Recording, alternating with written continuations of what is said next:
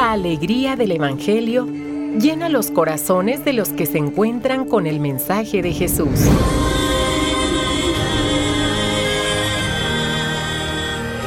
El Evangelio de hoy. El Evangelio de hoy. En voz de Monseñor Sigifredo Noriega Barceló. Escuchemos.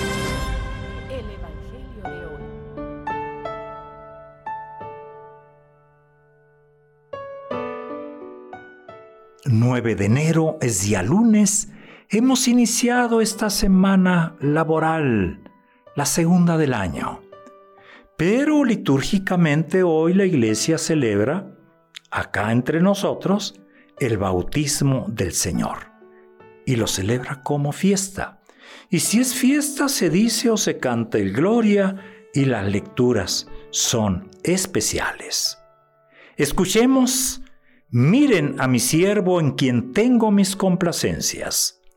Del libro del profeta Isaías. La segunda lectura del Santo Evangelio según San Mateo. En aquel tiempo Jesús llegó de Galilea al río Jordán y le pidió a Juan que lo bautizara. Pero Juan se resistía diciendo, Yo soy quien debe ser bautizado por ti ¿y tú vienes a que yo te bautice? Jesús le respondió, Haz ahora lo que te digo, porque es necesario que así cumplamos todo lo que Dios quiere. Entonces Juan accedió a bautizarlo. Al salir Jesús del agua, una vez bautizado, se le abrieron los cielos y vio al Espíritu de Dios que descendía sobre él en forma de paloma. Y se oyó una voz que decía desde el cielo, Este es mi Hijo muy amado, en quien tengo mis complacencias. Palabra del Señor. Un día tan especial, un día que litúrgicamente cierra el ciclo de la Navidad, el tiempo de la Navidad y de la Epifanía. Y lo hace con otra Epifanía. Miremos, asomémonos al misterio. Cómo los evangelistas presentan el bautismo de Jesús como un pórtico a su vida pública y como trasfondo de lo que va a ser su misión, porque eso es y hoy en esta Epifanía, porque eso es también el bautismo, hay tres elementos que llaman la atención. El primero es el cielo. Y el cielo es la morada de Dios.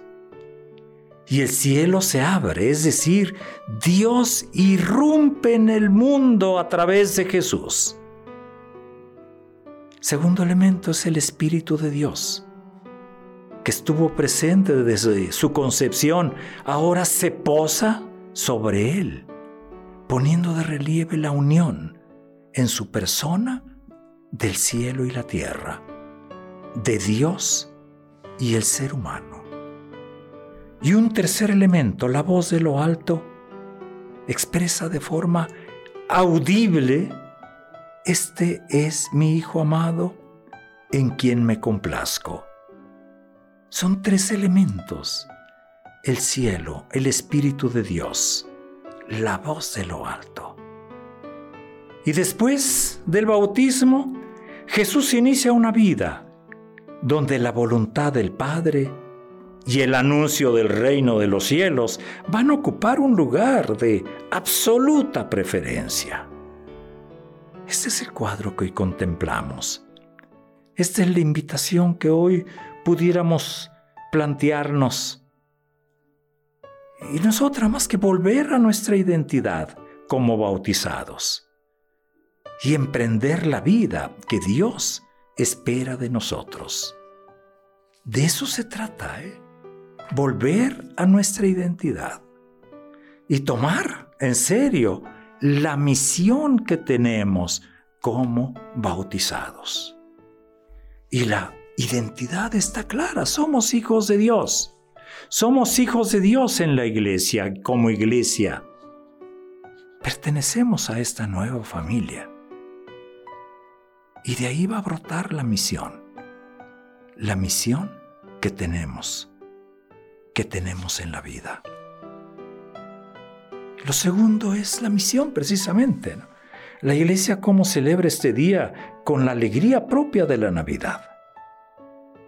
Y como decía al principio, termina el ciclo de Navidad y pudiéramos decir, comienza nuestro ciclo existencial, que inició el día en que nacimos del agua y del Espíritu Santo a través del sacramento del bautismo. La fiesta del bautismo del Señor conlleva necesariamente una referencia precisa a nuestro bautismo. Y ahí está el reto precisamente, el reto de nuestra identidad y el reto de nuestra misión que tenemos en la iglesia y en el mundo.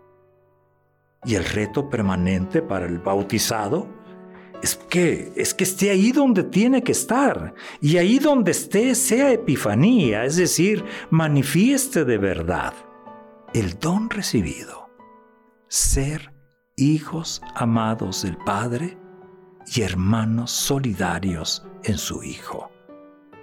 Hijos y hermanos.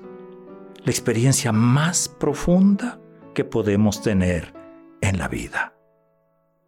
Entonces, ¿qué se sigue de todo esto?